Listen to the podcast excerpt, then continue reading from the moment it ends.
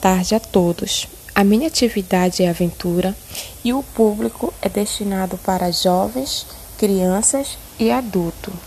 A manifestação escolhida por mim foi caiaque, stand-up paddle ou SUP. Ela é realizada na natureza, especificamente nos rios. Ela é uma modalidade de aventura foi envolvida nela as três dimensões conceitual, procedimental e atitudinal. Por que, que esse, essa ação me encheu de orgulho? Primeiro, que é um projeto que é feito aqui em Benfica, local onde eu moro.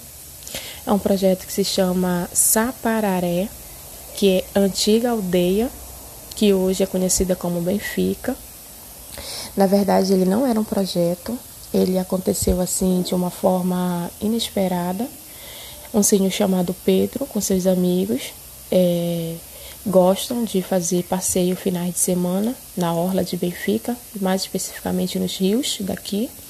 E aí, um belo dia, eles conversando, uns de caiaque, outros de stand-up pedal, é, comentaram sobre a possibilidade deles é, conversarem com jovens, crianças para a prática do esporte.